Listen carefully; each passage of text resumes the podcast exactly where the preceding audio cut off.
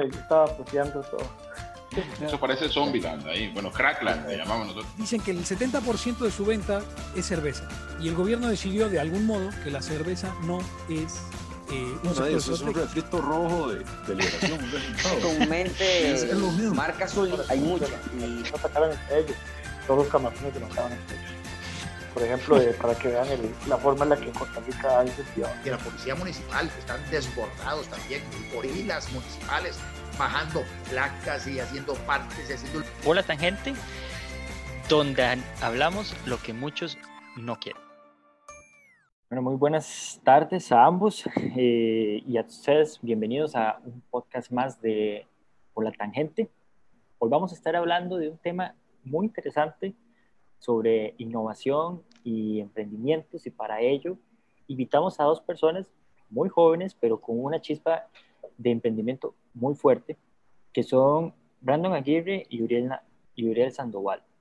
Eh, ambos participantes han sido, bueno, ambos panelistas han participado en varios eh, campamentos y algunos espacios de innovación que se han desarrollado a nivel nacional y a nivel internacional. Eh, y creemos que fueron, son personas importantes porque evidencian la necesidad que hay para poder llevar a buen puerto todos estos temas de innovación y desarrollo. Porque hay que decir honestamente, Costa Rica se ha quedado muy atrás en estos temas por una justa razón. Y si ustedes no me creen, pues los invito a ver el episodio pasado sobre educación, eh, donde evidenciamos que a pesar de gastar el 8% del Producto Interno Bruto en educación, el país pues ha quedado rezagado en esta materia. Y las pruebas PISA así lo evidencian. Eh, lastimosamente, pues eh, no se le ha dado cabida a los temas eh, pues de querer emprender, de querer surgir, y además bien a, la- persona que innova, que para mi parecer y para mi, mi opinión, el emprendedor, debería ser una persona muy bien vista, debería ser vista casi como un héroe, porque emprender en Costa Rica es muy difícil, eh, no es así. ¿verdad? Más bien se le hace la vida imposible casi para que eh, no lleguen a su cometido. A ambos les doy la bienvenida. Si Vamos a empezar por, por don Uriel, estudiante de Economía de la Universidad Nacional. Bienvenido.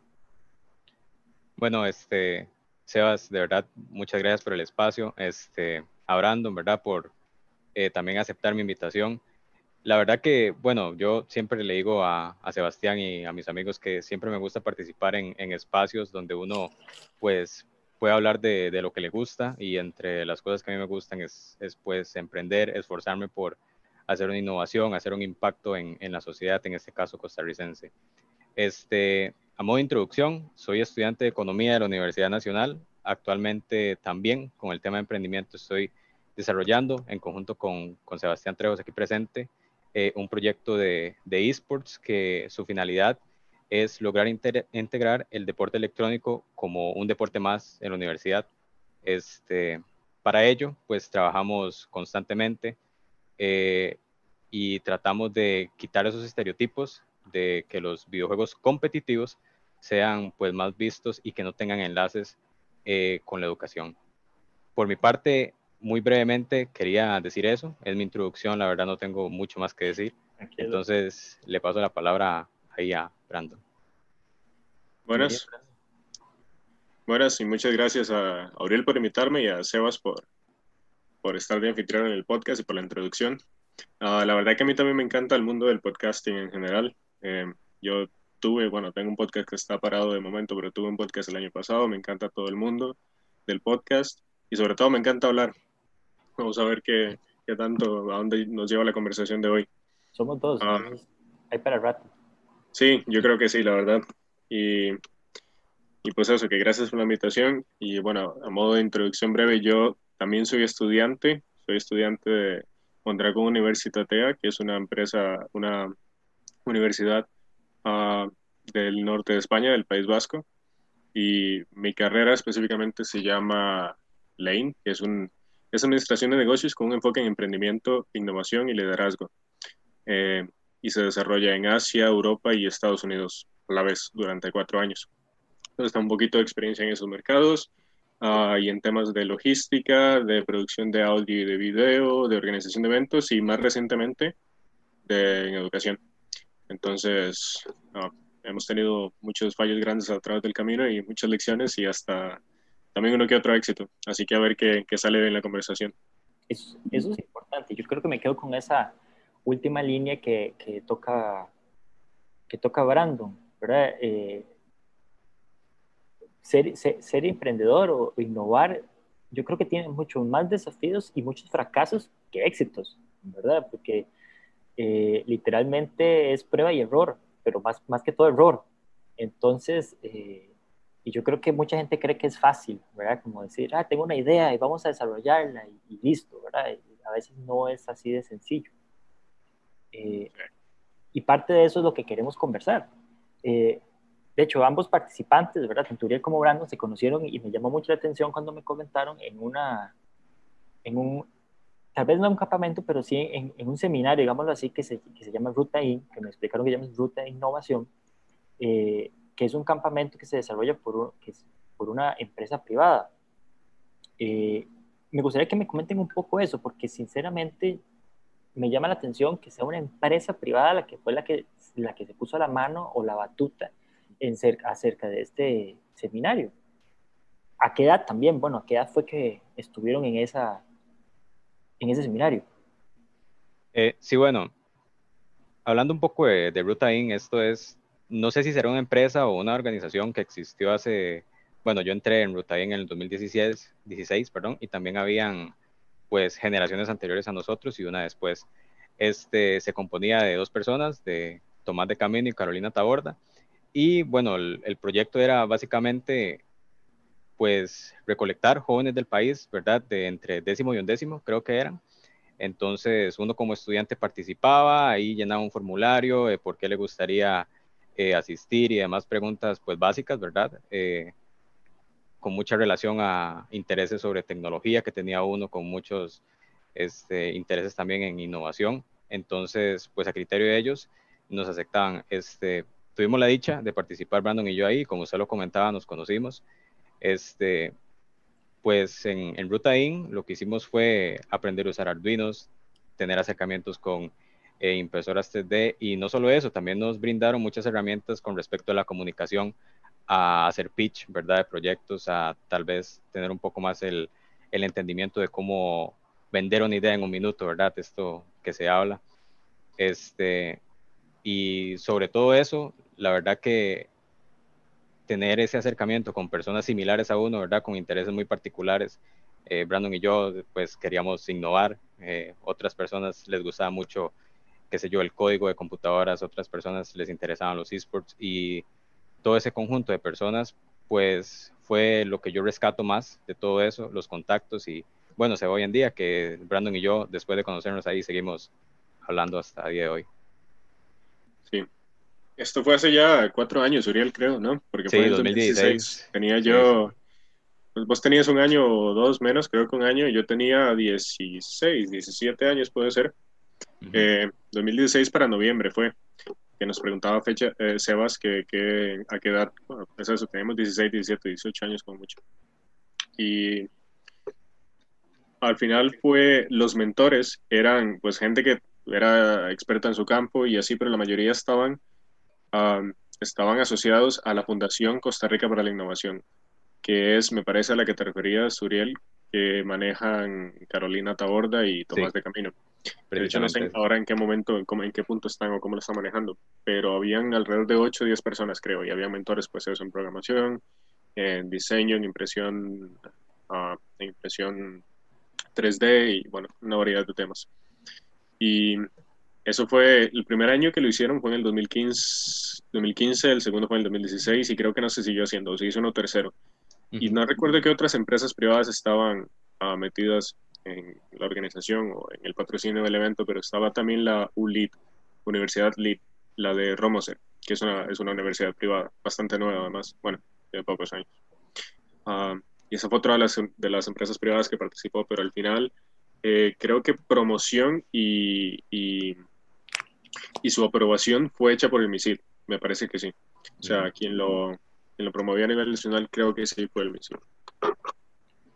Vamos a ver, y me llama la atención esto, eh, vamos a ver, 2016, hace cuatro años, Brandon dice que tiene 16 años.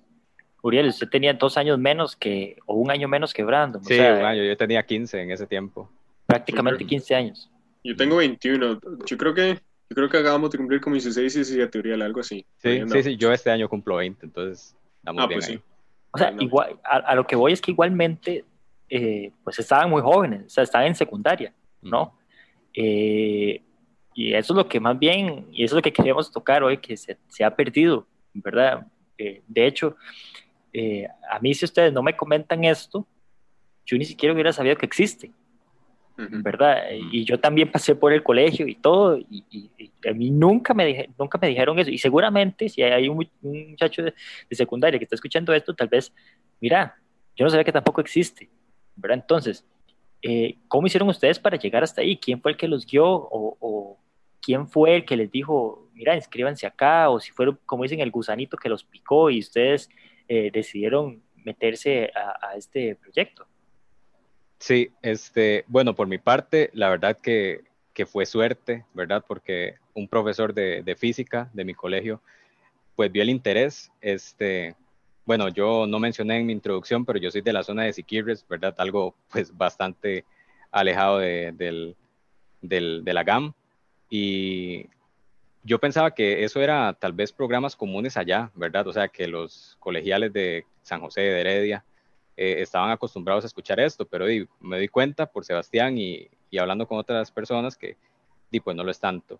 Eh, como le digo, el, el, profesor vio que yo tenía un particular interés por las computadoras, por, qué sé yo, travesear arduinos y, y estas cosas, entonces él me dijo, eh, Uriel, mira, esto se está haciendo, participe, eh, es para todo el país, muy probablemente vaya muy poca gente de la zona, entonces el invito, pero la manera en que yo llegué fue por conocimiento de un profesor de física que vivía en, en, el, bueno, y vive en el gran área metropolitana.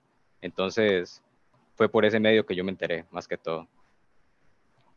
Mi caso fue un poquito diferente. Yo ya andaba un poquillo metido en el mundo startups, negocios, proyectos de fuera del cole, como de los 15 más o menos, cuando redirigí mi vida, porque en los primeros cuatro años de cole, repetí un año, los primeros cuatro años de cole, andaba perdidísimo. Luego me pasé al cole, al Cobao, de Cartago, cole técnico primero del país, por si no lo conocen por ahí. Um, y ahí cuando estaba en cuarto con una compañera, recuerdo, me, nos habíamos metido a Yo Emprendedor, que es una empresa, un concurso de negocios, concurso de emprendimiento a nivel centroamericano. Y esto fue en cuarto del cole. Y nos metimos por, por o sea, a raíz de un proyecto de, de feria científica, no, sino de la otra, ¿cómo se llamaba? La feria de, era como una feria científica, pero para proyectos, que se hace a nivel nacional, para proyectos de emprendimiento, de negocios, no sé. Pues ella tenía cierto proyecto, me pidió ayuda, nos terminó gustando y nos metimos a Yo Emprendedor con ese proyecto y llegamos a semifinales con 15 años. Éramos los, participantes más jóvenes eh, de toda la competencia. Y llegamos a semifinales y eso fue pues en el 2015 y de ahí me quedó eso de seguir haciendo proyectos, desarrollando lo que pudiera, me empecé a interesar por electrónica, que es el Arduino, que si, eh, que si empezaba a intentar empezar a aprender a programar y aprender las bases de JavaScript, de HTML, y bueno, entonces ya me empecé a meter en todo ese mundillo y pues las redes sociales son mágicas para estas cosas. Entonces, cuando empiezo a seguir grupos de Facebook, que si Startups Costa Rica, que si Arduino Costa Rica y así, pues empieza a ver gente que comparte cosas aquí y allá, y pues para el siguiente año, no creo que fue ese mismo año, 2015 aún, me metí con otra gente de, del cole a, a, una hackathon que se llama Space, Space Apps Challenge, creo, de la NASA, que se hace a nivel mundial, y para proponer soluciones a temas, a problemas que haya aquí en la Tierra o en el espacio, una lluvia de ideas de un fin de semana de cómo se podrían eh, solucionar y para crear prototipos. Entonces, de ahí también conocí más gente. Entonces, a través de redes sociales, al final, el siguiente año, eh, vi que alguien compartió esto. Y como suele ser gente de mucha más edad la que está en este mundillo, pues intentan siempre incentivar a la gente joven, porque ellos mismos se dan cuenta de que les hubiera gustado saber de estas cosas cuando estaban jóvenes. Y yo, claro, esta es mi oportunidad, aquí está, el programa, Ruta In. Estaría genial aprender estas cosas. Y entonces así fue como me di cuenta. Había sido por redes sociales. No sé por quién ni cómo exactamente, no me acuerdo. Pero había sido porque ya me había metido un poquillo en el mundillo este. Y después de eso, después de hacer este programa, Uriel y yo participamos juntos en una siguiente hackathon. Y no sé si hubo hasta una tercera. En este momento no me acuerdo bien. Pero sí, eh, ya traía el gusanillo ahí y esto me lo avivó incluso más. Es que me llama mucho la atención por, por el hecho de que, eh, bueno, Brandon es por, por un tema de que ya tenía el, eh, como, como el interés y ya estaba un poco más metido en, es- en- en el tema de lo que es el emprendimiento y la innovación. Uriel fue por una invitación, pero, o sea, me queda ese vacío y es muy cierto lo que también dice Brandon de que tal vez los, los- las personas mayores que están arriba dicen, bueno, ¿por qué no buscamos darle esas oportunidades a los jóvenes que están ahora para que hagan esos emprendimientos? Pero, de a veces eh, no le llega a todo mundo, ¿verdad? Yo también tuve un profesor de física y, y a nosotros nunca nos dijeron nada de un proceso de innovación o nunca nos dijeron nada de una hackathon o o muy... Lo de la feria científica era, to- era lo más. Y lo de la feria científica es, bueno, todo menos científico, ¿verdad? Es una feria, literalmente. Entonces, eh, la información no llega a todo mundo y a veces se pierde un talento. Entonces, a lo que quiero llegar con esto es que hemos experimentado grandes cambios de, en la humanidad prácticamente por procesos de innovación. O sea, eh, y yo se los pasaba por ahí, en los 60, pues el ser humano ya estaba llegando a la luna, ¿verdad?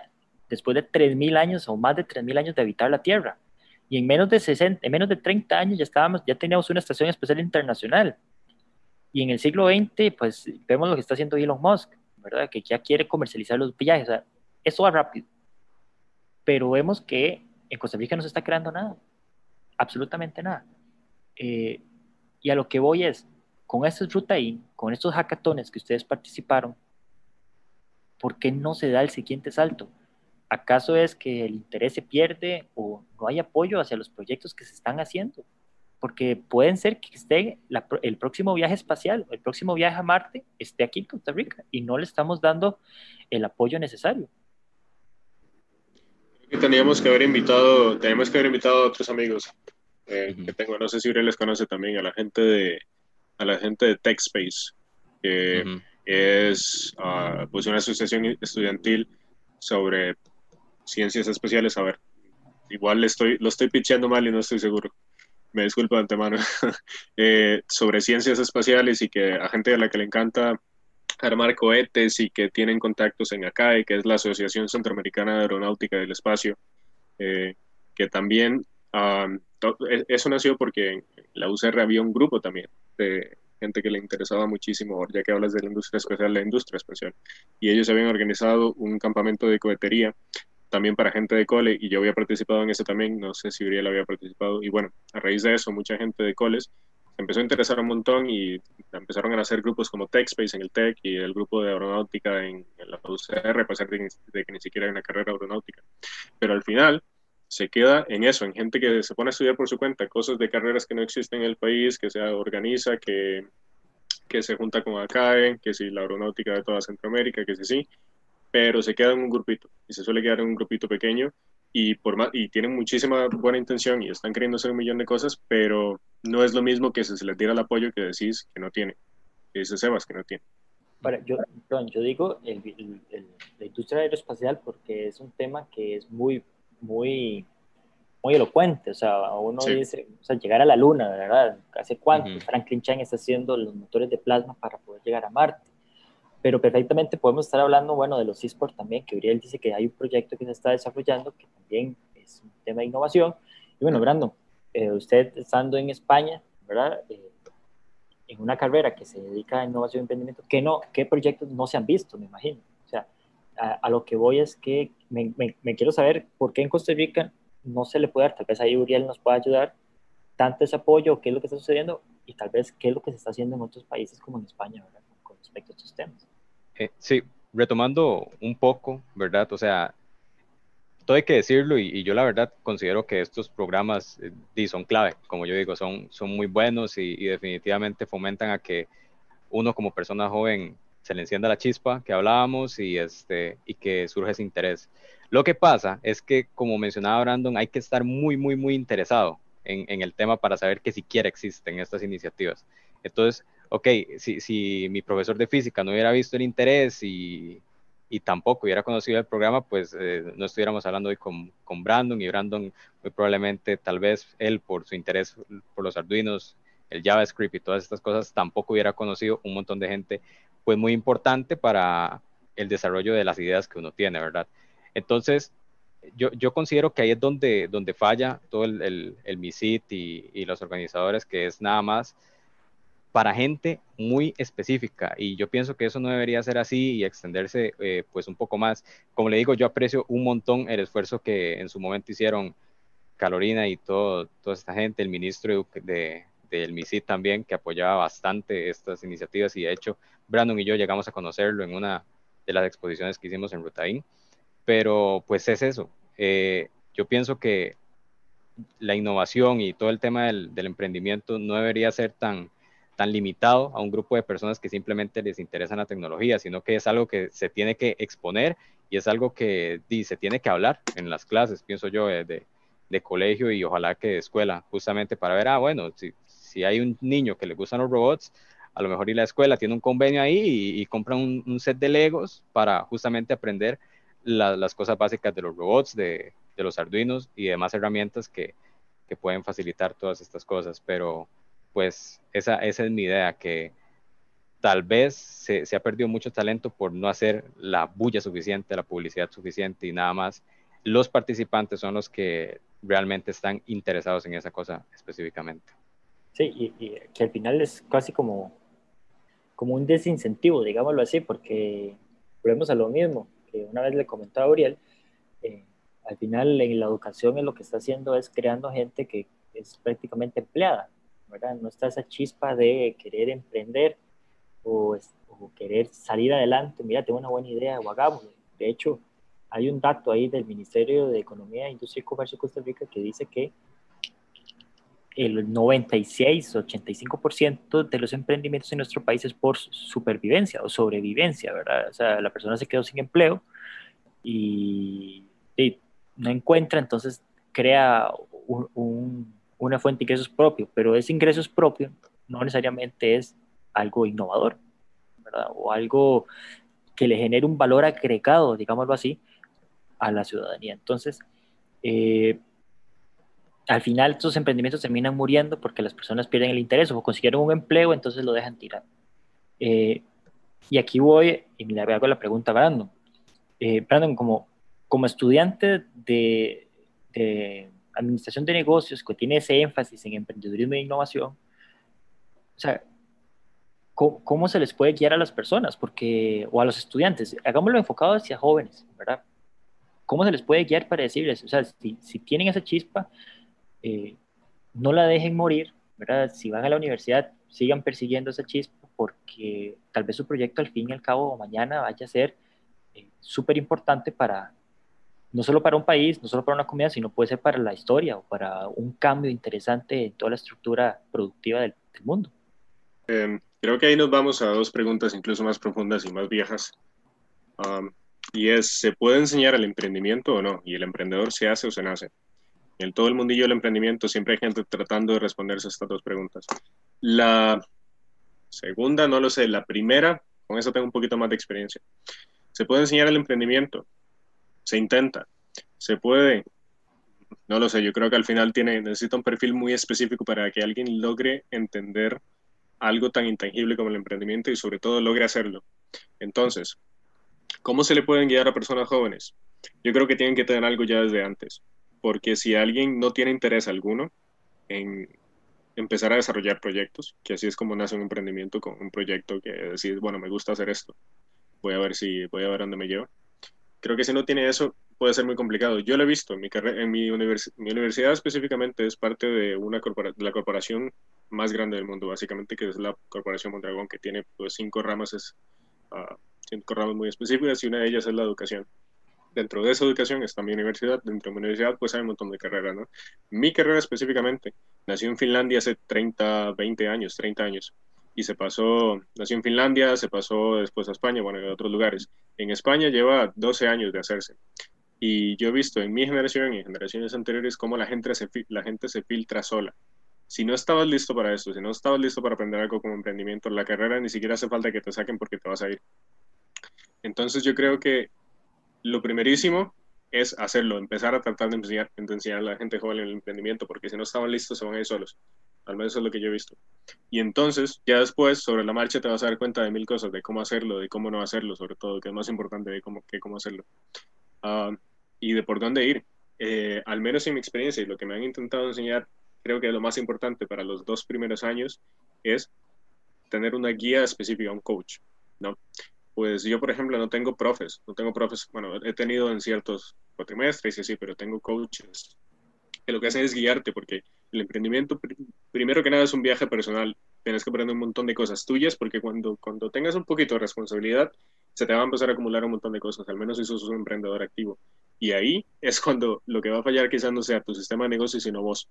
Entonces, lo primerísimo es hacer al emprendedor y luego ya el emprendedor va a, buscar, va a encontrar oportunidades. De hecho, si nos vamos un poco a, a, empresas de capital, por ponerles un nombre, a, y a inversores suelen buscar a los emprendedores más que al emprendimiento, suelen buscar primero a la persona detrás y a la experiencia más que a, más que a los proyectos. Entonces yo creo que sí, los proyectos pueden cambiar mercados, pero las personas son los que al final dirigen esos proyectos y no hay nada peor que un proyecto, mal, un proyecto con, potencial que esté mal dirigido.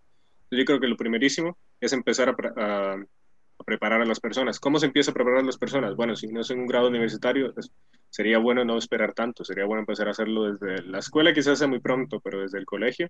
Creo que hay mil cosas que se podrían enseñar en el colegio que no se hacen, no sé, o sea, uh, desde finanzas personales hasta comunicación, eh, hablar en público, mil cosas que son de desarrollo personal. no sé si le estamos poniendo atención a cosas que no son tan importantes o tan relevantes en el siglo XXI y que y estamos dejando de prestarle atención a otras habilidades blandas que hacen a un emprendedor creo que el emprendimiento al final, si se tienen habilidades técnicas, si se tiene otra gente que esté interesada y que sepa cómo hacerlo, lo que se necesita es el, el director de la orquesta, el emprendedor. Claro, ahora me, me gustaría hacer una consulta, Brandon. Eh, cuando, cuando se, fuiste para España, ¿fuiste directamente saliendo del colegio o pasaste por alguna universidad de Costa Rica?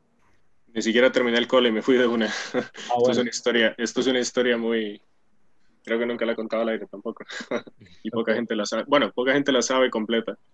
Eh, mi carrera empieza en China. Mi, o sea, el primer cuatrimestre de mi universidad es en China. De hecho, esa es la sede principal de mi carrera. No la universidad, pero de mi carrera. En Shanghai, en la ciudad de Shanghai. Ah, una de mis ciudades favoritas, dicho sea de paso. Y como sigue el calendario escolar de Europa, pues empieza en septiembre.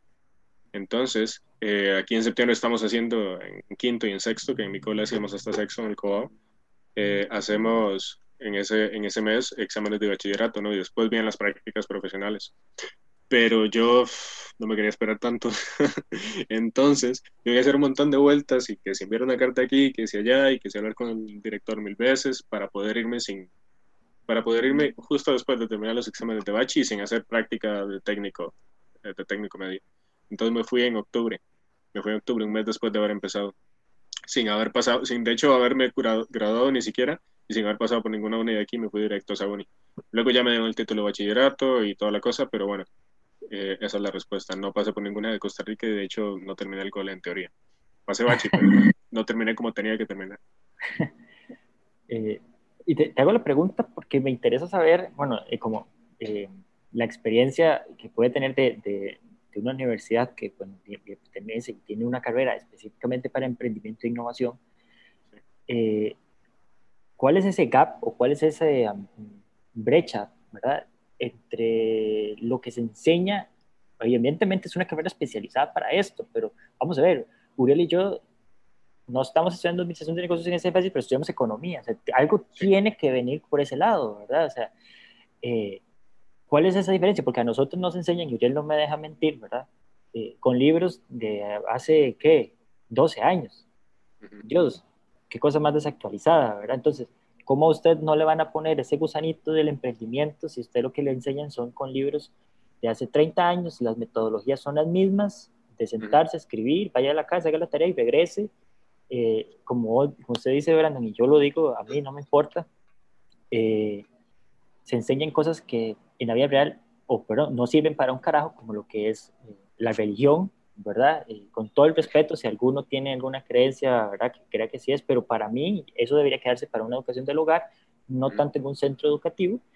Eh, y en fin, hay otro montón de materias que tampoco no se les da el potencial. Entonces, y a los dos les hago la, la, consulta. Eh, Uriel, por lo que ha tenido en las hackatones y los seminarios, y Brandon ya desde ningún plano internacional, porque ya me dijiste que también estuviste en Shanghai, China, ¿cuál es esa diferencia que hay? O sea, que por qué nosotros no podemos, eh, o por qué más bien, porque vos tuviste que salirte de Costa Rica para poder perseguir esos proyectos, porque evidentemente esta carrera aquí en el país no la dan, o si la dan, pues nadie sabe. Entonces, eh, ya hay una diferencia muy grande. Entonces, ¿qué, ¿qué, necesitamos hacer? ¿Es la educación desde primaria, es de universitaria, es secundaria? Bueno, la manera en que yo veo las cosas, y bueno, tal vez Brandon tenga bastante más experiencia que yo en esto, pero bueno, yo siento que el emprendimiento es, es ya prácticamente un, un, tema cultural, ¿verdad? O sea, es algo que se inculca desde, desde, siempre. Si usted ve, qué sé yo, a, sus padres tratando de hacer algo, a sus amigos tratando de inventar cosas, es que ahí es donde nace, ¿verdad? O sea, por este interés, por, qué sé yo, armar cosas, eh, tratar de, de organizarse para, para hacer cualquier proyectillo, ¿verdad? O sea, pero hacerlo bien, como lo hablaba Brandon un poco antes, que la matriz de todo el éxito de, de, la empresa y de proyectos es el emprendedor como tal. Este, pues eso yo creo que sí estamos en, en bastante deficiencia, al menos en Costa Rica, ¿verdad? Porque, bueno, eh, Sebastián lo mencionaba, nosotros estudiantes de economía eh, recibimos clases con libros de, qué sé yo, de Marx, ¿verdad? De, también de autores que son relativamente actuales, pero que los libros no se actualizan hace cinco años, entonces es como algo bastante pues anticuado y, y eso se ve muchísimo más marcado en, en, etapas de educación más tempranas, como el colegio o inclusive en la educación primaria, ¿verdad? que, sí. y aquí también usted no me deja mentir, yo no sé si también si igual, ¿verdad? Si le sucede, porque dice que no, no tiene profesor, tiene coach. A nosotros nos dicen y, y, en las clases, estudien lo del libro, el profe lo enseña, lo demuestra y al final dice, uno le hace la pregunta, no, no, tranquilos, eso es una realidad, no sucede, entonces ¿para qué lo estamos viendo? Sí, sí, sí, es que nosotros nos basamos en muchísimos supuestos, ¿verdad? Y eso tal vez, ok, por la carrera es, es completamente entendible, porque como economistas necesitamos hacerlos para, para hacer modelos. ¿Qué dijiste, perdón? Nos supuestos, basamos en muchísimos supuestos, supuestos. Ah, en supuestos. Sí, sí, sí, ¿no? Este, entonces, bueno, en, en, el caso de economía, pues está bien, pero ok, tal vez eh, nosotros llevamos muchas materias de, matemáticas, cálculo 1, cálculo 2 y, ¿verdad? y todas esas cosas. A veces uno, hablábamos ayer también con un compañero que si uno encuentra que, que, la respuesta no existe, pues tampoco está mal visto, ¿verdad? O sea, usted llegó a, a esa parte del problema donde no se puede resolver, ¿verdad? Entonces, bien, yo siento que en Costa Rica, volviendo un poco atrás, esa es como la deficiencia que, que nos queda, más que todo es un, es un tema cultural. Tal vez yo no voy a decir que el costarricense es mediocre, ni mucho menos, pero yo sí siento que, que nos falta muchísimo para, para dar los incentivos a las personas de, de intentar a innovar, de hacerse una empresa o así. Y bueno, últimamente, por dicha, la cuarentena uno ha visto personas que se esfuerzan, ¿verdad? Y están intentando hacer proyectos con lo que saben hacer. Muchas personas, qué sé yo, eh, se ponen a vender jabones, otras personas se ponen a vender prendas de vestir hechas en casa y así. Este, y eso son buenos proyectos, son completamente respetables, pero muy probablemente hubieran sido mucho mejores con, con, este, con el desarrollo que, que hablábamos antes, ya sea de organización de finanzas, de, de, qué sé yo, de comunicación, que son cosas que se sustituyen por materias como religión y demás. Si hubieran sido inculcadas desde etapas tempranas de la educación, muy probablemente el, negocio fuera muchísimo más exitoso, mejor consolidado que de lo que están ahora. Entonces, eso, eso es con lo que yo quiero quedar y es que en Costa Rica tenemos que tirar por ese asunto, ¿verdad? Intentar de mejorar la educación aún más este, como está ahorita y, y pues incentivar todas estas materias que llevan a, al, a ser un emprendedor, como mencionaba Brandon, y me pareció fenomenal lo que dijo, ¿verdad? De, de que la matriz de, de, una buena empresa, de un buen proyecto, de, de, una buena asociación, de lo que sea, es esa persona, el emprendedor. Y esa persona hay que prepararlo desde siempre prácticamente. Yo creo que Uriel ha dado una, buena, una muy buena respuesta a, o ha mencionado una de las grandes, ah, de los grandes obstáculos que yo al menos he visto, que es hay muchísima influencia cultural, en, hay, mu- hay muchísima ah, influencia cultural en qué tan emprendedor llega a ser una emprendedora llega a ser una ci- sociedad o no. Al menos yo eso lo he visto con determinados países. Eh, o sea, no sé, me ha tocado estar en muchos países de Europa, en un par de países de Asia, en Estados Unidos, trabajando, viviendo, haciendo cosas, y uno nota cómo la influencia histórica, cómo ya la sociedad y cómo, cómo se fundó esa sociedad además, aparte de la educación, por supuesto, influye muchísimo en qué tan emprendedora llega a ser una persona en promedio o no. En Costa Rica, como creo que siempre lo hemos tenido tan fácil, por supuesto que no, no fácil en todo sentido, pero no nos hemos visto tan afectados en tantas cosas como otros países, vivimos muy tranquilos. Y sí, hay gente súper emprendedora, pero la mayoría no lo somos, no lo son, no lo somos. Ahí no sé si incluirme o no. Ah, bueno, eso es, eso es un punto. Y ahí nos podríamos quedar hablando al menos dos horas y te vas a encontrar libros sobre eso y, papers psicológicos sobre eso, de psicología sobre eso, pero para volver un poquito más a, a la, a la- una de las primeras cosas que mencionaste en la pregunta, Sebastián, eh, ¿qué gap, qué brecha hay entre cómo se hace aquí y cómo se hace allá afuera? Ah, yo creo que la educación está igual de jodida en todo lado y poco a poco se va mejorando y lo va mejorando gente y muchos de ellos son emprendedores. Yo de hecho ahora mismo estoy inno- innovando o tratando de en educación en Corea del Sur y, y nos ha ido bien. Y lo que uno nota muchísimo es que mm, Corea del Sur suele, le suele ir mejor en los exámenes PISA que mencionabas al inicio, pero la gente es mucho más infeliz. La gente se suicidan los adolescentes por decenas, si no cientos. Eh, viven mucho más estresados. Les va mucho mejor en los exámenes, consiguen mejores puestos de trabajo, pero a la vez les va mal. Yo creo que necesitamos conseguir un, un balance entre eso, entre lo, entre la pura vida de los y los relajados que somos aquí y la buena, la buena, entre comillas, educación que tiene Corea del Sur. Creo que necesitamos conseguir una, una forma en la que podamos aprender todo lo que aprenden ellos, pero estando con el bienestar, al menos psicológico, que tenemos en Costa Rica hasta cierto punto. ¿Qué otro gap veo? Eh, ¿Qué otra brecha? Yo creo que al menos en el tipo de carrera que estoy estudiando yo, comparado con el que estudian ustedes, eh, hay, mm, para la mía hay fortalezas como la parte de habilidades blandas, de saber hacer, de hacer muchísimos contactos durante la carrera y hasta después de la carrera.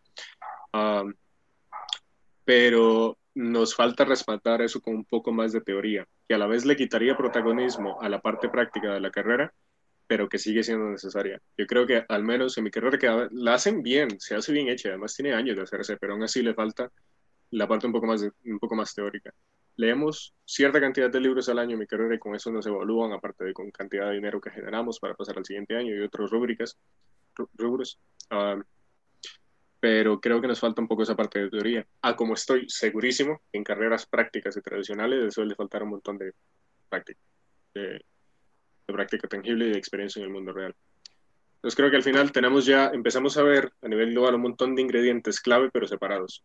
Nadie ha, ha, sido capaz hasta ahora, hasta ahora que yo sepa, de poner, de mezclar todo eso en una salsa muy bien hecha y que quede bien balanceada. Porque, y cuando eso pase, yo creo que vamos a empezar a ver cambios en, países en los que ni siquiera lo esperábamos. Claro, y, y esa, esa, influencia que usted habla, acaba inicio, Brandon, eh, me llama mucho la atención porque yo el año pasado estuve ahí por, por Colonia y Hamburgo, que son, bueno, Düsseldorf no tuve la oportunidad de estar, pero que son dos, dos ciudades que son eh, como el hub de innovación en Alemania, ¿verdad? Eh, y una de las cosas que me llama mucho la atención es que eh, Alemania, bueno, es un país 80 veces más grande que Costa Rica, ¿verdad? Evidentemente lo que crea es una competencia entre ciudades, ¿verdad? Dice, bueno, que cada país, eh, que cada ciudad, en este caso Colonia, Hamburgo, eh, Düsseldorf, compitan entre ellos para ver, ver quién genera más innovación, ¿verdad?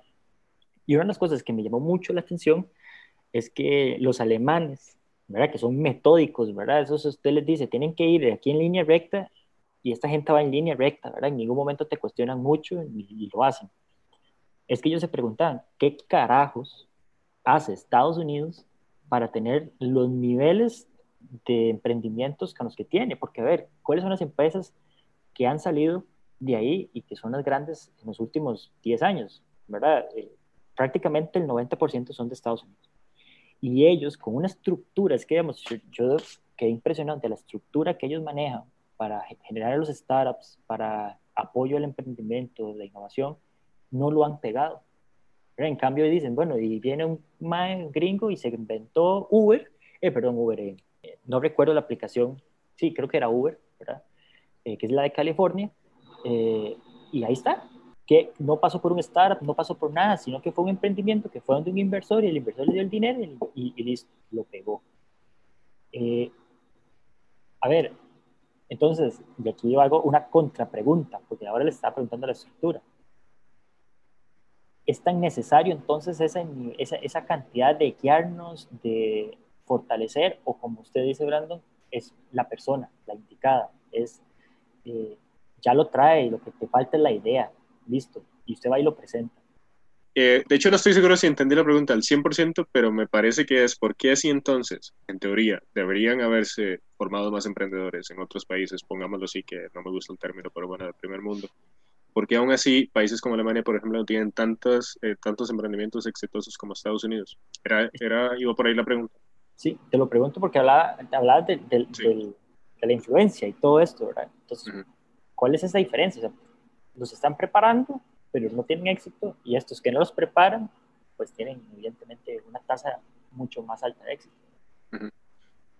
Es buena pregunta y no sé si una perspectiva de, economí- de economista podrá más que la mía, porque yo mm, probablemente tengo una, una, una más vaga, una respuesta más vaga a esto, pero creo que ah, Estados Unidos es un país que se fundó por inmigrantes, técnicamente para inmigrantes hasta hace, o al menos eso en papel, ah, y en la que la gente ha tomado riesgos desde el segundo, desde, desde un año antes que partía de Europa en barcos. Sabían a lo que iban y empezaron tomando riesgo. Europa ha estado muy estable desde hace mucho tiempo. Y Europa se vive muy bien además. Estados Unidos no vivís bien a menos de que hayas tomado un riesgo muy grande o tu familia ya tuviera plata desde hace mucho tiempo, lo que se llama old money. Y esas son básicamente las dos principales maneras. Eh, yo he estado, yo viví en Seattle, en Seattle, Seattle eh, que es la ciudad quizás de las más emprendedoras, es de las ciudades más emprendedoras de Estados Unidos. Y ya ves como la gente se dedica completamente a eso. O sea, al final guardan un poco de dinero y se arriesgan y van con todo ello y no tienen tampoco miedo a perderlo porque, bueno, ya hicieron una decisión. Al final, el estilo de vida y qué tanto riesgo tomas cambia de país a país. Y Europa sigue siendo muy estable, sigue siendo un lugar excelente para vivir. Si me preguntase, el mejor, al menos en los que yo he estado, por estabilidad y por balance de, balance de nivel trabajo, vida profesional, riesgo y otras mil cosas.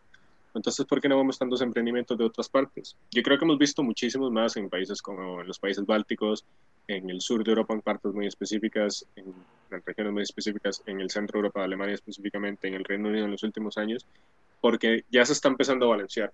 Pero es que desde antes ya había mucho más fondos de capital y ya la gente estaba acostumbrada a invertir de cierta manera en Estados Unidos. Estaba acostumbrada a arriesgarlo y se servía bien y si no también aprendí. En cambio, en el resto del mundo seguíamos con esa, con esa, y si la pierdo, y si no funciona, ni siquiera soy yo el que estoy emprendimiento, ¿por qué le voy a dar la plata a este? Creo que eso tiene muchísima influencia en cómo se ha hecho inversiones en, en proyectos innovadores, en, ah, en- ya que lo mencionas en este caso, pues en Europa. También, que es que Alemania es un caso especial, pero en Europa la gente es bastante relajada en un buen sentido, porque saben que llevan una vida estable, especialmente en Alemania, o sea, en Alemania, y esto no me parece mal, al contrario. En Alemania, si sos pobre y al final, y si no tienes trabajo, y si lo que sea, no tienes nada que preocuparte porque el Estado te lo va a pagar. Ah, entonces yo creo que es eso, la presión de, si no voy a tomar un riesgo grande, no voy a llegar a donde quiero llegar, que Estados Unidos sí tiene. Y eso ha generado, vale, uno salió bien, entonces tengo esta cantidad de plata, voy a volver a invertir esa cantidad de plata ahora que ya tengo con qué vivir. Y ahí va, y ahí va, y ahí va, y ahí va, y eso en 10, 20, 30 años genera un efecto de bola de nieve a nivel económico y de inversiones que, creo que es lo que ha potenciado ver los unicornios, la cantidad de unicornios que hemos visto recientemente. Sí, para, para tal vez agregar un poco más a, lo que mencionaba Brandon, y es que, bueno, yo pienso que es una perspectiva bastante importante para la conversación, ¿verdad? Que tal vez, y el éxito que tiene Estados Unidos es porque si usted no tiene old money, pues básicamente no, no va a surgir siendo em- empleado de, de, alguna empresa, ya sea pública o privada, ¿verdad? O sea, usted la manera en, si usted quiere tener un buen nivel de vida y demás, es pues emprendiendo, siendo su jefe y demás. Eh, y yo pienso que eso en, en Costa Rica es, es, como algo antagónico, ¿verdad? Porque aquí yo creo que intrínsecamente lo que se nos explica y para lo que nos eh, formamos y para lo que crecemos es justamente para utilizar lo que ya está. En Costa Rica es muy bien visto que usted trabaje para el Estado, ¿verdad? Aunque, ok, si uno ve la parte económica de las cosas y ve el tema de las pensiones y así, tal vez no sea lo mejor, ni mucho menos, ¿verdad? Pero es, es algo que la, la, mayoría de la población no ve. Todo el mundo piensa que, ok, el, el, el, Estado no se fabrica plata de la nada y que siempre va a tener y que si usted trabaja ahí va a tener una pensión asegurada y un futuro muy bueno. Pero en Costa Rica justamente es, como lo digo, antagónico a lo que se vive en, en, en Estados Unidos porque aquí siempre es a la segura. Aquí un, un, si usted se quiere armar cualquier tipo de proyecto, si usted quiere inscribirse en una empresa al, al, al Estado, todo el mundo le dice, ah, pero y, y, si pierde, y si esto y lo otro, ¿me entiende? En, en lugar de la gente darle motivación para decirle, ok, ma, usted con esto definitivamente va a triunfar, yo confío en su proyecto y demás, probablemente le dice, di, pero ¿por qué no mejor y con sus conocimientos le trabaja al Estado en algo que ya está? Es más seguro. Entonces yo pienso que es esa perspectiva y, y volviendo a lo mismo, a lo cultural, ¿verdad?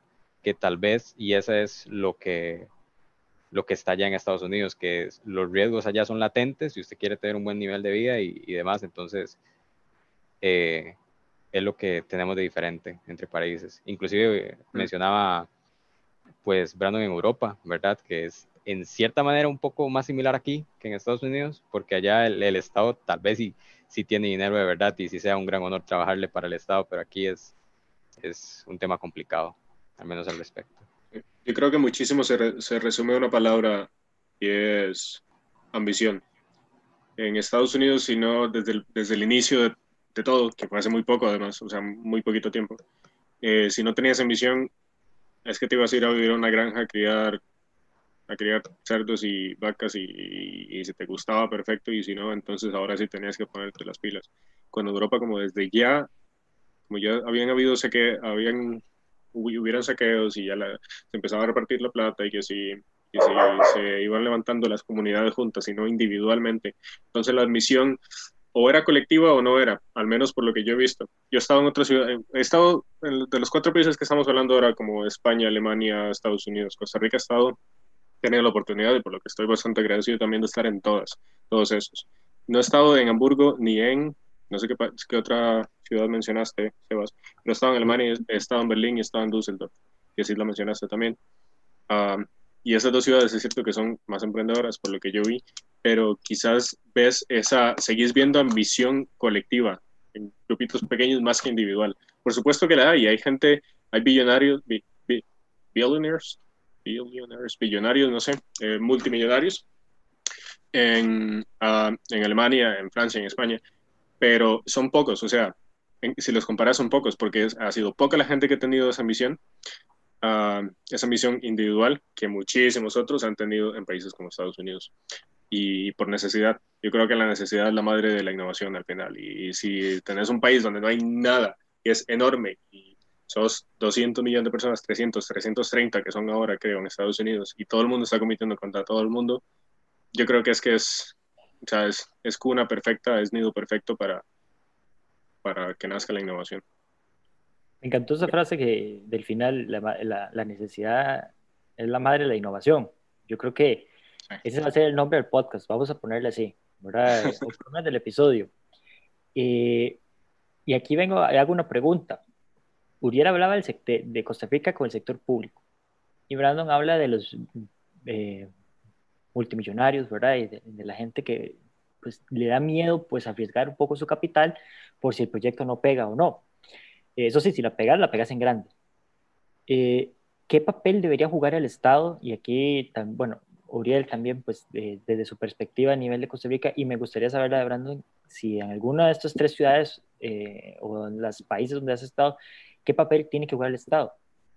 Porque en Hamburgo, ¿verdad? Eh, te lo digo, si algún día puede visitarlo, se lo recomiendo 100%, y si puede ir al Ripavan, también se lo recomiendo. Eh, Hamburgo destina casi 10 millones de dólares anuales a, la innovación y el desarrollo. Y dígame un solo proyecto que ha salido de Hamburgo, que, que sepamos, ninguno, ¿verdad? Y es un montón de dinero el que se está arriesgando y es un montón de dinero el que se está metiendo. Entonces, ¿qué papel deberían jugar los gobiernos locales y el Estado si usted tiene un buen proyecto, si usted es una persona pues que, que, convence, pero lastimosamente no tiene los contactos para llegar a esos inversionistas privados? Yo, yo quiero responder a esto muy brevemente porque de verdad me interesa saber lo que tiene que decir Brandon al respecto, porque es una persona que eh, sabemos que ha estado en varios países y demás. Entonces, eh, muy brevemente y a lo que yo pienso, ¿verdad? De mi manera de pensar, al menos en Costa Rica, lo que el, el gobierno y el Estado se tiene que dedicar es a crear el ambiente, ¿verdad? Tal vez Costa Rica estamos muy lejos de la posibilidad de, como Hamburgo mencionaba Sebas, de tener un fondo ahí de 10 millones destinado a solo inversiones, pero tal vez seguir, qué sé yo, eh, dando una parte del, del, del FES o, o, algún tipo de financiamiento para las incubadoras que hace el TEC, por ejemplo, que tengo entendido que Brandon ha participado en alguna de ellas, ¿verdad? Y ahí pues nacen proyectos, también este, en otros eventos del Mi City, lo que hablamos anteriormente.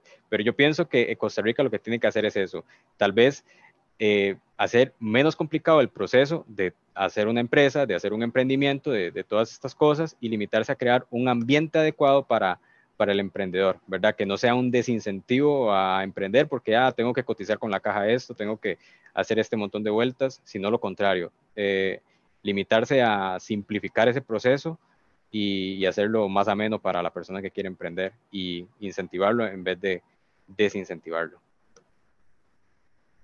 Eso por la parte de Costa Rica, ¿verdad? Nada más. Me acabas de sacar una sonrisilla, Uriel, porque no me acordaba, y es cierto, yo también había participado en una incubadora de proyectos del TEC de Cartago, no me acordaba, sí. pero no había pensado en eso en años. Eh, no me acordaba, sí, sí, sí, es cierto. Uh, ¿Qué papel debería jugar el Estado en estas cosas? Me gustaría tener una posición más fuerte y una respuesta más técnica que la que tengo, porque si bien me gusta la política como, como campo de estudio y, por, y porque salen unos memes brutales todos los años, uh, no sé demasiado de ella. Eh, pero lo que sí tengo es un poquitín más de experiencia viendo cómo funcionan otros lugares, entonces pues me voy a basar un poquillo en eso, creo. Creo que voy a basar un poquito en eso y en la posición que me gustaría que fuera. Yo, en ese sentido, al menos en este punto de mi vida y hasta ahora me definiría como un poco más liberal. Yo creo que el Estado debería tener una intervención mínima en cómo se regula los negocios que ya están funcionando y las empresas que ya son productivas y especialmente las grandes. Debería velar porque no hayan tampoco injusticias y que no hagan más de lo que deberían y que no hagan tampoco lo que les dé la gana, por ponerlo de alguna manera, con la población o que lleguen a influir en la política misma. Creo que se debería toda la regulación uh, ya con las empresas funcionales, con, con las que no son funcionales aún, con la preparación de la gente, con el exponer nuevos negocios, ¿qué, tan, qué tanta influencia deberían tener? Yo creo que la organización ya está, no creo que debería haber mucho más de lo que ya existe. ¿Qué es lo que ya existe? Departamentos de innovación, ministerios de innovación, de tecnología, de ciencia, de telecomunicaciones en los gobiernos nacionales, dígase en el de Costa Rica también. Eso ya existe ahora. ¿Cómo se maneja? Es lo que debería de mejorar un montón yo creo que cómo se maneja, quién ponen a cargo, que no pongan a su primo que no tiene ni idea de ciencia ni de innovación, que ponga a alguien que de verdad sepa. Uh, de hecho, creo que Costa Rica tiene un buen, ministro, un buen ministro de innovación hace poquitos años. Um, y sobre todo que lo hagan un cargo menos buro, burocrático, más práctico, que de verdad puede hacer más cosas, que no esté solo ahí por representación, o que tenga mejor gabinete. gabinete. Um, que creo que es cómo se destinan los recursos y quién está haciendo qué y se están haciendo. Sea, si al final hay gente intentando empezar negocios, intentando hacerlo funcionar y así, y si tiene un poquito de ayuda del gobierno, de quien, de quien sea, eh, yo creo que es mucho más fácil hacerlo. Y creo que por eso hemos visto tantas incubadoras, tantas, uh, tantos negocios que intentan impulsar negocios y tanta gente que se ha vuelto emprendedora y que ha tenido experiencia y que ha aprendido cómo hacer las cosas, que se intenta volver mentor, coach y, y instructor y lo que quieras, porque las del gobierno suelen no funcionar. Mm, depende de dónde estés. Habrá casos en los que sí, pero, pero existe por, por dos razones, porque es buen negocio y porque en la, en la, mayoría de casos no funciona. Yo creo que ya está, o sea, yo creo que ya existe la estructura y la mentalidad, la mentalidad, lo que no existe es la acción efectiva que, ten- que hemos tenido hasta ahora. Todo es muy de representación, de que si reuniones, que si el seminario aquí, que si el señor aquel que tiene no sé cuántos años, que no es por edad, sino es porque no sabe nada de tecnología, que no son efectivos en su puesto. Creo que la intervención que debería tener ya la tiene. Lo que pasa es que se debería ejecutar diferente. Ok. Y, y, y una cosa, me encanta, eso fue, yo, yo tiré la pregunta sin, sin afán de esperar a que me dijera que es un poco más liberal. Evidentemente, si vieron que este podcast un poco, somos un poco más reservados con esas posiciones de, del respeto al Estado, pero cuando es un tema de innovación, siempre está esa pregunta, ¿verdad? De que hasta dónde tiene que llegar el Estado. Eh, ahora, ya hemos hablado un poco de, de, lo del emprendedor, hemos hablado un poco sobre los procesos que tiene que ver, los países y la intervención del Estado. Ustedes participaron en varios proyectos, en varios seminarios, varios proyectos, varios campamentos, hackatones, etcétera, juntos o individuales. ¿Por qué cuesta o por qué? Vamos a ver cómo a formar la pregunta. Eh, no hay interés, como, como decía Brandon, ya está la estructura, pero no hay interés más allá del Estado por continuar sus proyectos, porque aquí, bueno, Uriel participó en los del MISID, ¿verdad? Que es el Ministerio de Ciencia y Tecnología de Costa Rica, con el Tecnológico de Costa Rica de la universidad, que es la tercera universidad, o sea, ni siquiera es la primera, es la tercera, y es el Tecnológico, eh, pero los proyectos parecen que no continúan más allá. Supongo yo también que mucho se da por la fuga de cerebros. Las personas tienen ese proyecto, les llama mucho la atención, van al MISIT, hacen el proyecto, es un buen proyecto, pero en Costa Rica no le ven viabilidad y se terminan yendo a algún otro país donde sí les dan esa oportunidad. Eh, Uriel, tal vez aquí me gustaría que, que, me comente un poco sobre esos campamentos que ustedes fueron, eh, por qué los proyectos no se dan o no continúan, no se les da ese incentivo para, para, para desarrollarlos más a fondo. Voy a, voy a comenzar con el, el campamento del MISIT, que es, bueno, el campamento de tecnología, e innovación más largo al que yo he asistido. Bueno, el, el, el, campamento fui porque justamente los contactos que me quedaron de Rutaín y demás, este, me llevaron ahí de, de alguna manera. En, como decía Brandon, lo vi en alguna publicación de Facebook y pues me metí, ¿verdad? Este, era largo porque duraba una semana, pero ok, vea, yo pienso que no solo en el MISIT, sino también en, en los campamentos en general que hacen el MISIT, el, el, el, Ministerio de Educación y qué sé yo, organizaciones privadas, tal vez no quieren que el proyecto surja, ¿verdad? Yo pienso que el objetivo es como más educacional, para enseñarle a usted a hablar en público, para enseñarle a usted a vender una idea, a formular el proyecto y a usar la tecnología pertinente para lo que usted quiere desarrollar. En el MISIT, le digo, o sea, yo aprendí a, emprendí muchísimo sobre el Arduino, más de lo que había aprendido con Rutain, que ya venía con ese interés. Eh, aprendí bastante más sobre comunicación, eh, desenvolvimiento en público, cómo hacer ese pitch, ¿verdad? Y, y, todas estas cosas que al final desembocaban en, hago un proyecto, eso es como la graduación, ¿verdad? Por decirlo de alguna manera. Para que me dieran el certificadito de participación, yo tenía que ir a exponer el proyecto que había desarrollado con las herramientas que me habían dado. Pero eh, es que se queda ahí, o sea, el, el, el proyecto yo vengo, lo desarrollo con mis compañeros que potencialmente son contactos hoy en día, ¿verdad? Para, para, una innovación siguiente, pero eso, o sea, desarrollamos un proyecto ahí este, y ya, es que de verdad no, no, no, hay, no hay mucho más porque es, el objetivo es educacional, como yo lo veo. Ahí no hay inversores, ¿a quién usted se le expone? Eso es una, una muy buena observación que, que hay que hacer. Uno se lo expone, ok, tal vez al, al ministro ministra del MISID, a gente de esa, de esa rama, ¿verdad? A los profesores del TEC, ¿verdad? Donde, qué sé yo, de la sede donde usted esté llevando a cabo el proyecto, pero y nada más. Este, quiero también hablar sobre el, el Space Up Challenge con el que participé con Brandon y otros compañeros, y ahí tal vez era un poco más intenso porque solo duraba una noche, o sea, era, era un día, nada más. Ahí ya fuimos con, bueno, no, sí, este, fuimos con la idea ya previamente desarrollada y ahí sí era como un poco más de responsabilidad propia de hacer triunfar el proyecto, ¿verdad? Porque nadie este, nos estaba diciendo, ok, haga esto, haga lo otro. Nada más nos daban como a los profesionales para decir, ok, tenemos una consulta con respecto al material del robot de grafeno, que era lo que estábamos haciendo nosotros, ¿verdad? Entonces llegaba alguien, nos daba un- una asesoría y, y, pues listo, nos orientaba. Pero el, el éxito del proyecto residía en, en nosotros y en el esfuerzo que habíamos puesto, ¿verdad? Eh, y, y se ve que hay bastante diferencia entre uno y el otro, porque uno es un campamento educacional y el otro no es un campamento educacional, pero termina siendo algo similar, porque, ok, es de la NASA, pero, ok, uno aprende durante el proceso, usted le puede consultar a los profesionales y demás, usted termina, lo eligen y, y sigue el proceso. Brandon y yo ganamos este, el, tercer premio, que era justamente la elección del público, el, proyecto favorito del público, y llegamos hasta ahí.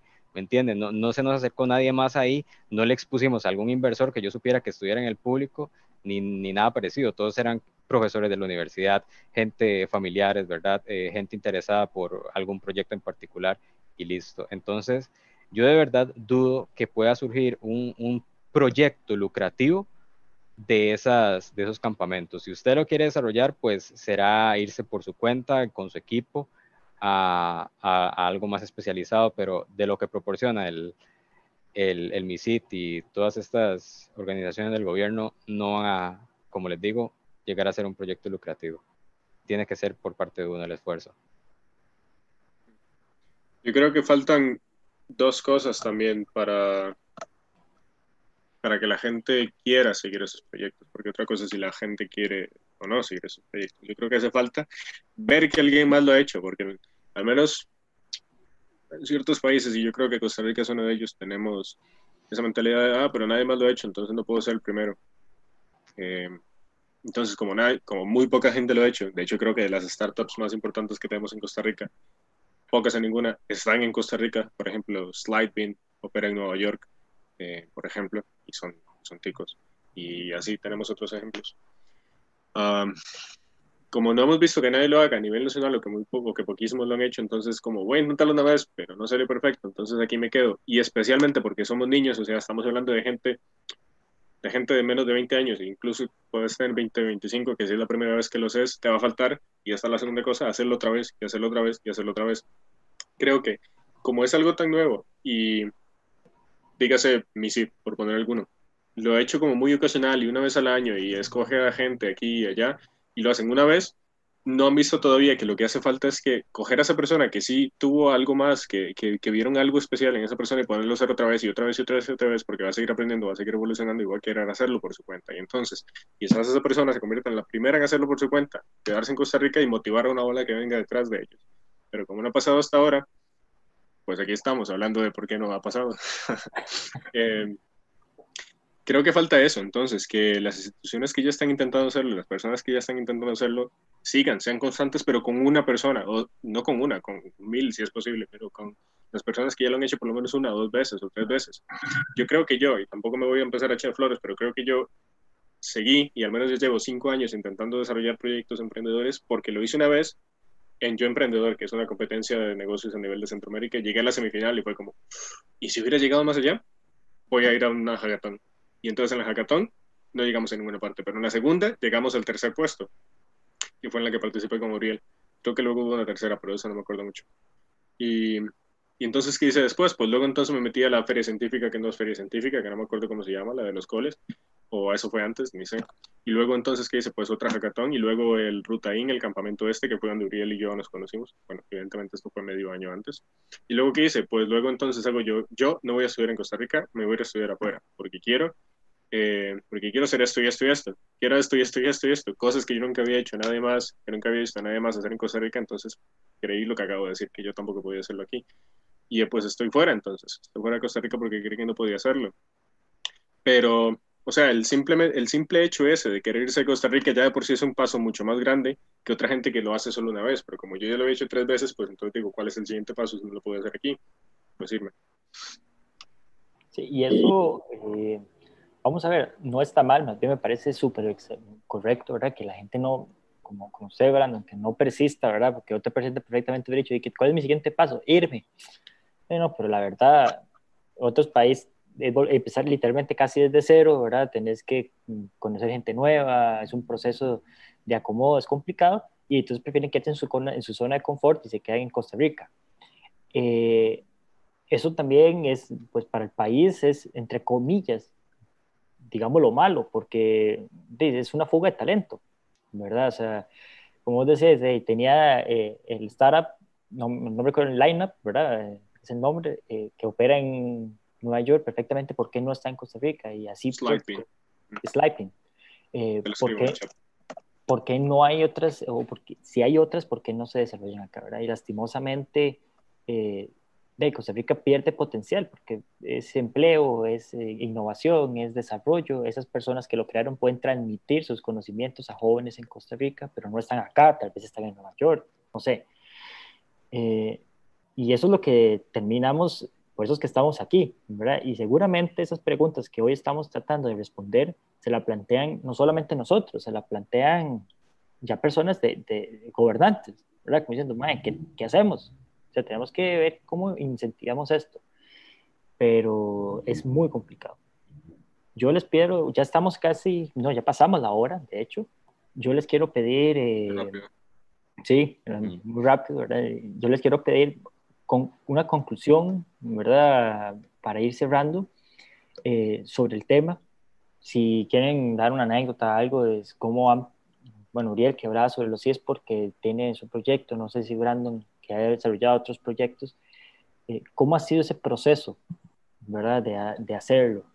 ¿Es difícil, es sencillo o si han tenido la suerte? Y otra cosa súper importante, no hay que tener miedo al fracaso, ¿verdad? Eh, que mucha gente no emprende por el fracaso. ¿Cómo es eso? Si le han dicho que no, si les han cerrado la puerta en la cara, etcétera. Sí, este, bueno, el proyecto que mencionaba en la introducción es pues de los esports, ¿verdad? Para el que no sepa y nos está escuchando qué, es, qué son los esports, son este, las competencias de videojuegos, aquellos videojuegos que son considerados como deporte, ¿verdad? Entonces, ¿de qué se trata el proyecto? Bueno, el proyecto se trata de tratarlo de incluir como una disciplina más a la Universidad Nacional de Costa Rica, que es pues donde el compañero Sebastián y yo eh, estudiamos economía. Este, la experiencia de ti hasta ahora es pues un proceso bastante tardado, ¿verdad? Eh, hemos tenido, yo creo que bastante éxito, ¿verdad? Porque para ser una institución pública sabemos el, proceso burocrático y, y demás trabas que, que, hay en el Estado por protocolos y demás, pero en general puedo decir que, que nos ha ido bien. Tal vez este no ha sido el, el, el, proceso más sencillo del mundo, pero tampoco el más complicado, ni mucho menos. Eh, la experiencia que yo tengo con, con emprendimientos así no es tan vasta, ¿verdad? Como, como la, de, la de Brandon, entonces por eso quiero cederle, no sé, parte de mis minutos a él para que nos hable de la Phone Company, ojalá que no se nos olvide, para que nos cuente algo ahí. Este, sí. Tranquilo, sí. no, es el, no, no, es el, plenario, aquí no tiene. Sí. aquí no tiene minutos de límite, no se preocupe. Pero, pero sí, este, y no, como ya, ya estamos en la hora y demás, ¿verdad? Para no, que no se extienda demasiado.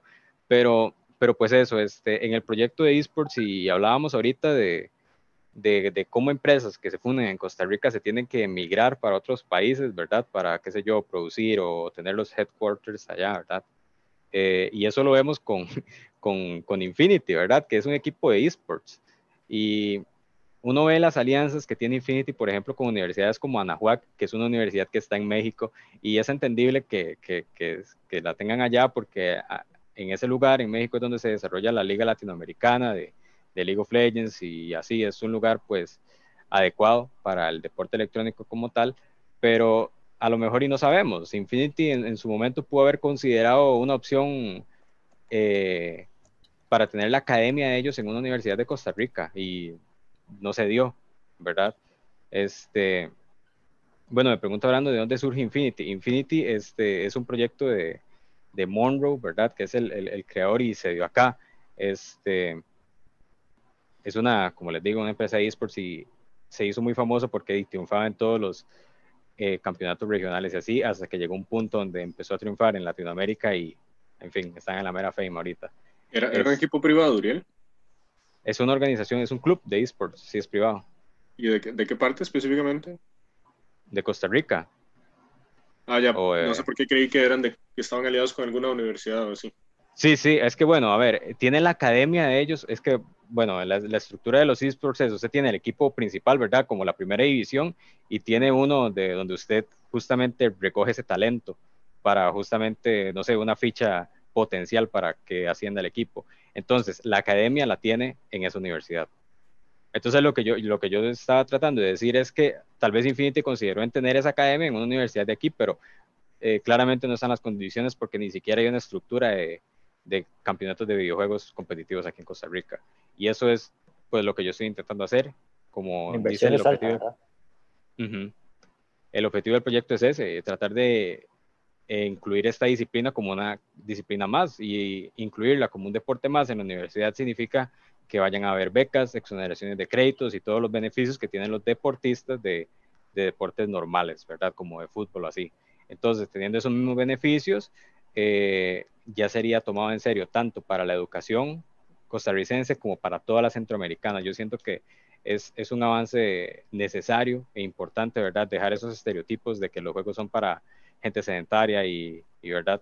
Tal vez videojuegos, algunos sí se pueden dar para esas características, pero los competitivos, de los que estamos hablando aquí, definitivamente no, ¿verdad? Porque usted necesita estar en un buen, una buena condición física, mental y todo para poder competir a, a un buen nivel.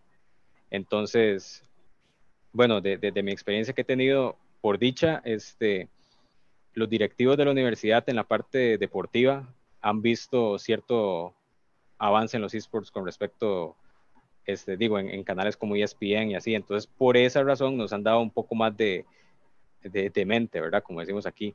Este, nos han puesto un poco más de atención y eso ha sido pues bastante beneficioso para el proyecto porque estamos cerca de eh, concretar el primer club de esports en, en la universidad. Entonces, es, bueno, hablábamos un paso fundamental para el desarrollo de los esports en, como una disciplina más. Este, es cierto que yo en, en, algún momento quiero hacer cosas ajenas a la universidad y tener mis propios proyectos, pero, pero no la tengo todavía, ¿verdad? Porque prioridades, ¿verdad? Mi objetivo de vida es, qué sé yo, ser economista primero y después dedicarme a este, estas, estas cosas. Pero Brandon este, ya empezó y por eso le quiero dar la palabra y que nos comente un poco sobre la experiencia en Funhouse, porque personalmente yo soy muy fan de, la, de, de todo lo que hace. Ya me embarcó. Uy, uy, uy. Eh, a ver. Bueno, Sebas dijo algo al inicio de la pregunta que sí me ha pasado. Nos han cerrado la puerta en la cara, me han cerrado la puerta en la cara. Una vez que estaba, bueno, una y probablemente otras de las que no me acuerdo, estaba intentando vender un prototipo de un uh, lentes de realidad virtual hace dos años, así, en España con un, con un amigo estadounidense. Él no hablaba español, entonces pues yo lo estaba haciendo en español, evidentemente. Y eso que decís, hola, bueno, somos esto y esto y esto, estamos intentando, ¡pum!, tome. o sea, así de literal de que te cierren la puerta en la cara, es como de, no me jodas. Y yo como, yo creo que no están interesados diciéndole a mi compañero, así que sí, se me ha pasado. Pero preguntabas también que, uh, bueno, entendí también que qué más se le podría decir a la gente. Bueno, entonces le puedo contar un poquito de experiencia y también de qué, qué más se necesitaría. Um, ¿Qué es Fun Company? F-U-N, eh, F-U-N, perdón. Es el nombre de mi equipo de trabajo empresa. ¿Y qué, qué hacemos? Hemos hecho una infinidad de cosas. Eh, empezamos, ahora, ahora trabajamos en educación, pero empezamos haciendo un montón de cosas. Al inicio teníamos proyectos de, ¿cómo se dice esto? De exportación, de um, comercio de productos de mecánicos entre Asia y Europa. Y al final, bueno, eh, yo trabajaba con un brasileño y con un holandés y ellos sabían más del mundo mecánico, mecánico automotriz y, y entonces intentamos hacer exportación entre Asia y Europa y al final salió tan mal, tan mal, pero tan mal que, no logré, que la única, los únicos pocos pedidos, dos o tres que logramos hacer fueron a Costa Rica, ni siquiera Europa, cuando nunca, nunca tuvimos como target Costa Rica. Eh, pero bueno, de ahí salen los primeros cientos poquitos de euros que generamos para esa empresa, que al menos de, de mi parte. Uh, luego mm, hemos pasado por esa parte, parte logística, hemos pasado por organización de eventos. Uh, tuve la oportunidad de ayudar a organizar el GICEF, el Foro Global de Economía para la parte, la parte joven, que se realizó hace dos años, creo, en España también. Nos subcontrató otra empresa y ahí fue, bueno, antes ya habíamos organizado unos poquitos eventos, pero ese fue el primero grande que organizamos, pero fue para cientos pocas de personas y todos jóvenes y fue una tarde nada más. Luego organizamos otros y y al final, bueno, y después organizamos uno sobre cultura coreana, porque en mi equipo tenemos varios coreanos que son parte importante del equipo y como ha habido esta K-Wave, esta influencia coreana en la música, en la comida, en el turismo y así desde hace varios años, organizamos un evento de eso y fue el primer hit no esperado que tuvimos. Lo organizamos para 200 personas con una competencia de baile y nos llegaron mil y pico.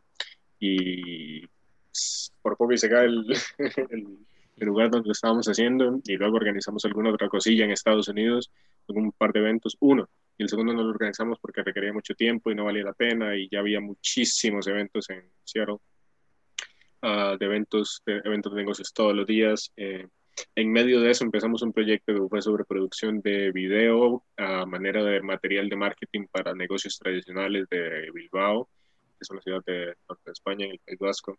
Uh, en los que cubrimos un formato de quiénes están detrás de esa tienda, quiénes son los emprendedores detrás de ella, por qué llevan aquí 30, 40, 50 años en esta ciudad y aún siguen con el mismo negocio, cómo funciona el negocio, y al final se terminaron haciendo pues, populares a cierto punto en redes sociales, y eso lo vendíamos como material de marketing. Luego en Estados Unidos, como no iba lo de los eventos, eh, nos pasamos también a hacer producción de marketing eh, con grabación de eventos en vivo, grabación manual de eventos en vivo. Entonces, esto no lo hacía yo específicamente por parte de mi equipo, gente, o sea, grababa lo que pasaba manualmente con dibujos en, en, en, vivo en un evento y eso también se utilizaba como material de marketing, como material después del evento y para redes sociales, ¿no? Y al final lo terminamos tributando en una startup que quería transformar eso en un software y en una plataforma que eh, reunía facilitadores gráficos a que se vayan a hacer estas cosas, como un marketplace para facilitadores gráficos. Y bueno, al final la gente de mi empresa, de mi equipo que lo estaba, que lo estaba llevando, se desenamoró de la idea. Y un proyecto que llevaba, dos años, que empezó en China, que ya funcionaba en España, que estaba también funcionando perfectamente en Estados Unidos, desapareció de la noche a la mañana. Y, y que había tenido, era de los que más había generado también, se había generado unos cuantos miles. Eh, pocos, pero bueno, unos cuantos. y, y entonces ahí fue como, ¿y ahora qué hacemos? Bueno, para cuando eso ya llevaban como tres meses o cuatro, um, no, perdón, un año también de estar en el otro proyecto de, de producción de video y luego en esto nos, fuimos de Estados Unidos y mi equipo se separó como por tres meses, así, yo me puse a producir un podcast, un podcast que aprendí un montón de producción, de, bueno, un montón, pero lo básico de producción de audio y ya sabía un poquitín de producción de video, entonces he estado con esa parte también. Y luego, esto fue pues hace un año cuando estuve, me volví a Europa y estuve en unos tres meses en como stand-by y todo mi equipo lo estaba. Luego este año nos devolvimos a, Asia, a China. Estábamos en, estuvimos en China en cuando empezó todo lo del COVID y para el año nuevo chino nos dimos cuenta que la cosa se estaba poniendo seria. Acabamos de empezar un proyecto que iba con buena atracción sobre educación de idiomas. Estamos enseñando español con una metodología especial que ya voy a, la que voy a hablar en un segundo. Y, y, y nos fuimos para Corea porque creímos que era menos probable que como país se cerrara al resto del mundo que tuviera casos y así pasó. Pero un mes, a la de un mes de estar en Corea, eh, empezaron a aumentar muchísimo los casos y se controlaron muy bien, viendo ya desde el futuro. Pero en ese momento no, no había, había una incertidumbre total de qué iba a pasar y entonces muchos de mis compañeros se fueron a Alemania, ahí segui, siguieron con sus proyectos. Después yo seguí con este proyecto de educación de idiomas de enseñar español en Corea y empezó a ir súper bien, empezamos a tener bastantes clientes, de hecho no podíamos suplir la demanda que había y, y hasta el momento ahí sigue operando y la producimos prácticamente todo, todo el material de estudio y demás y la metodología que utilizamos es, se llama eh, Flip Learning, Flip Learning, que es uh, estudias antes de la clase y a la clase venís a hacer la tarea básicamente. Es más complejo que eso, pero por ponerlo en una oración. Y entonces hemos estado en logística, organización de eventos, en producción de video, de audio y, última, y ahora en educación de idiomas y en educación sexual. Eh, estamos iniciando un proyecto en el que tenemos cierta, cierto grado de confianza por la experiencia que ya hemos acumulado todos los de mi equipo de que va a funcionar, menos hasta cierto punto esperamos, un proyecto de educación sexual eh, enfocado al mercado asiático, China específicamente y Corea. Y ahí estamos, por ponerlo así cortito hace una historia de personal de cinco años, colectiva de tres, y ahí estamos y no sé para dónde vamos. en teoría vamos a estar trabajando juntos, mi equipo y yo, por lo menos un año y medio más, dos años. Y no sé si esta parte es también un poco mensaje al, mensaje al público, sección del programa, pero sí, sí, porque ya me estoy alargando demasiado. eh, yo creo que lo que les podría decir es que creo que la parte más importante de la conversación de hoy que hemos tenido es que la gente no se da cuenta de que lo tienen que hacer una vez y otra vez y otra vez y otra vez y otra vez para que aprendan un millón de cosas con todos los proyectos se les van a fallar en el camino y que al final uno les resulte, porque el proyecto más exitoso que yo he tenido ha sido este, que empecé hace ocho meses, después de cuatro años de estar intentando hacer proyectos funcionar, que no eran malos proyectos, pero por una razón u otra no, no daban resultados. Y sobre todo que emprender en equipo es más lento, pero es mejor. Y y que aprendan a hacer delegación de tareas, que aprendan, primero que se, que se formen a sí mismos, que formen el emprendedor y logren el, emprendimiento. Y otra cosilla, que uh, yo siempre trato de abrirme, abrirme y eh, hacerme disponible para gente que quiera hablar de estas cosas, entonces, por mí perfecto, si quieren hablar ya más personalmente, pueden escribir el podcast y les pasamos mi contacto, si alguien tiene preguntas específicas, alguien que está escuchando esto, um, sobre cualquier cosa, qué sé yo, viajes la universidad, de emprender o alguna otra cosa. Más bien, muchas gracias, Brandon. Igual, pues si alguno tuviera algún, pues alguna curiosidad o algo y quisiera contactar a alguno de los dos, pues con mucho gusto, pues nos pueden escribir y, ¿verdad? Y ahí podemos hacer el puente de, el puente de conexión entre, entre nosotros y ustedes por si alguien desea más información. Eh, ya para cerrar, literalmente, me gustaría que ustedes, bueno, ya hablando más o menos me dio una conclusión de él, ¿verdad? Que es de, de, que las personas deben hacerlo varias veces para aprendernos sobre la marcha, sobre sus errores y forjar un carácter, ¿verdad? Y forjar una persona para que, pues, ya cuando tenga un proyecto, eh, lo logren consolidar de mejor manera. Rápidamente, eh, Uriel, ¿qué conclusión nos podés dar sobre, sobre el tema de innovación, proyectos, desarrollo, todo este tema? Porque, como te digo, bueno, aquí nos escuchan pues gente de todas las edades, ¿verdad? Más que todo jóvenes, pero de todas las edades. Sí, este, mi conclusión de verdad que va por el mismo camino. Este, al menos mi proyecto, como vieron, mi objetivo claramente no es que sea algo lucrativo, sino es que yo más bien le quiero dar como ese aporte a, a Costa Rica y eso es también algo a destacar, ¿verdad? Que tal vez eh, no todos los emprendimientos tienen que ser para beneficio propio, para hacer dinero ni nada de eso. Tal vez usted quiera hacer un emprendimiento para el bienestar del medio ambiente, para mejorar alguna situación particular en su comunidad, o en mi caso, para tratar de este, incluir una nueva disciplina en la educación costarricense.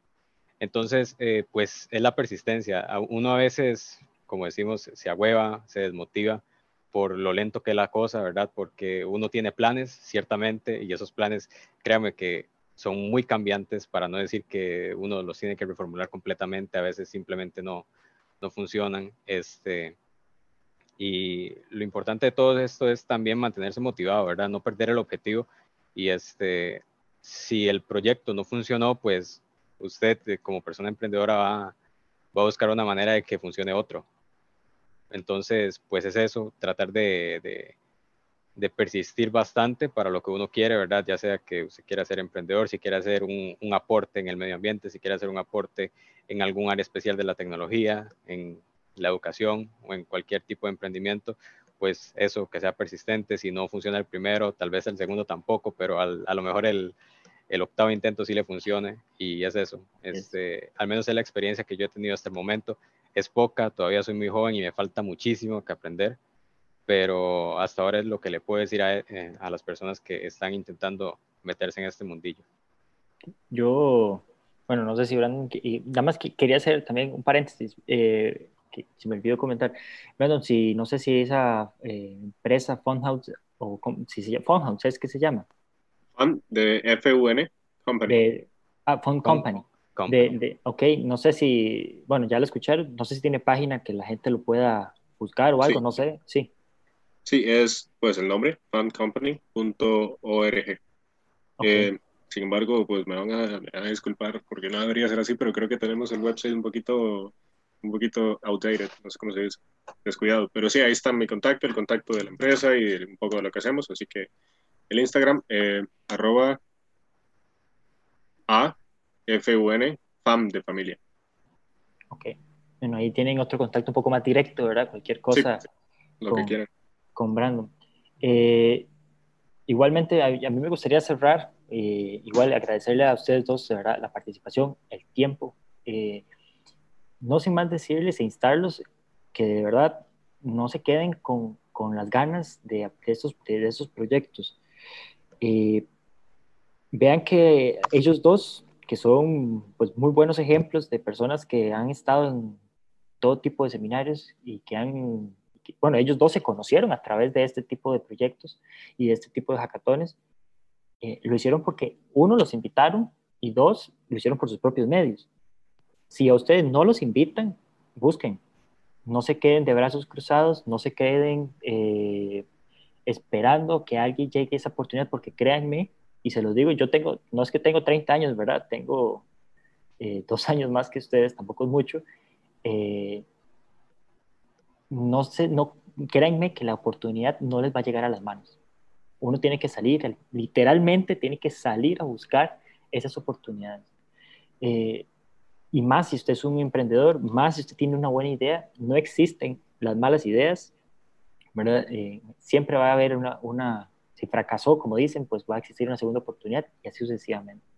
Pero de verdad les digo, no se queden de brazos cruzados. Eh, ahí tienen el contacto de Brandon, pueden escribirnos para el contacto de Uriel y también les digo que, bueno, desde ANFE nosotros tenemos una oportunidad con la Fundación Fredrik Naumann de Alemania que busca todos estos emprendedores y los mandamos un seminario a Alemania durante unos 15 días, 14 días, donde les enseñan absolutamente de todo. Eh, así que también, si tienen la curiosidad, pueden contactarnos directamente y con mucho gusto les podemos dar toda la información necesaria. Eh, una vez más a ambos, muchas gracias por el tiempo y de verdad. Muchas gracias. Gracias. Pura vida. Hasta luego y nos vemos en el próximo episodio. Hasta luego.